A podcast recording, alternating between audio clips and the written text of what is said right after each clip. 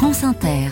Le temps des séries est arrivé, c'est avec vous Xavier Le Harper. Bonjour Xavier. Bonjour Marion, bonjour Ali. Et on commence avec l'événement de la semaine, c'est Tapis sur Netflix.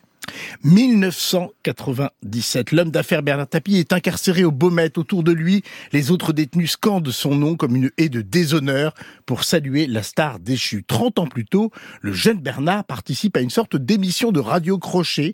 Il y battra à plate couture Michel Polnareff, Ah venu présenter la poupée qui fait non, mais l'histoire, fort heureusement, ne confirmera pas cet éphémère succès. C'est votre point de vue. Pardon C'est votre point de vue. ah bah vous avez écouté Passeport pour le soleil Oui. Je le partage. Voilà. Mais l'histoire ne confirmera, ça je l'ai déjà dit, point de départ d'une ascension chaotique revancharde, mue par une envie de triompher de ses origines sociales et surtout de se hisser à tous les sommets possibles. Moi, je fonce tout droit, sans me retourner, sans regarder dans le rétroviseur, toute ma vie.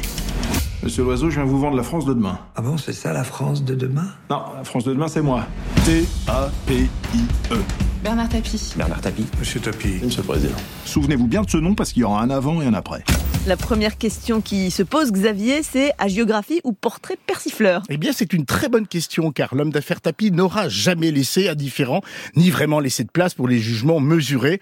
On l'admirait ou on, on le conspuait. Les écritures de Tristan Seguela, fils d'eux, et donc qui connaît bien le monde des stars du consumérisme, ainsi que celui d'Olivier de Mangel, auteur entre autres de l'excellent scénario de novembre, évitent le piège de la caricature sommaire. Leur but avec cette série de sept épisodes, retracer le parcours entre événements réels et éléments fictionnels d'un homme à l'ego démesuré, à la faconde légendaire, laissant peu de place au doute, même face à l'échec, et on sait qu'ils furent nombreux.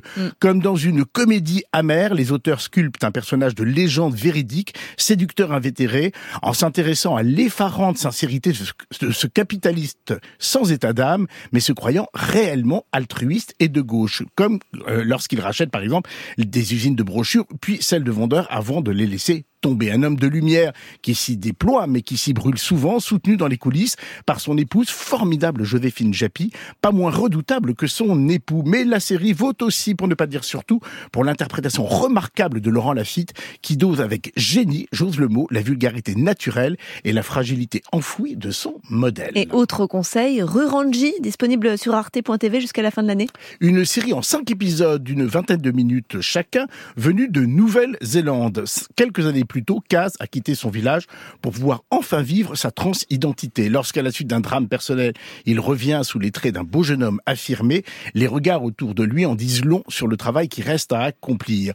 Une fiction sobre et lucide sur le quotidien de celles et ceux qui doivent lutter pour s'accepter et se faire accepter, mais aussi sur la place à reconquérir et surtout le fait d'apprendre à ne plus s'excuser d'être ce que l'on est. C'est juste intelligemment écrit, ce qu'il faut de militantisme, mais c'est surtout profondément humain et totalement bouleversant. La série Rurangi sur arte.tv et Tapis sur Netflix. En ce moment, les conseils de Xavier Le Harper. À la semaine prochaine, Xavier. Avec plaisir.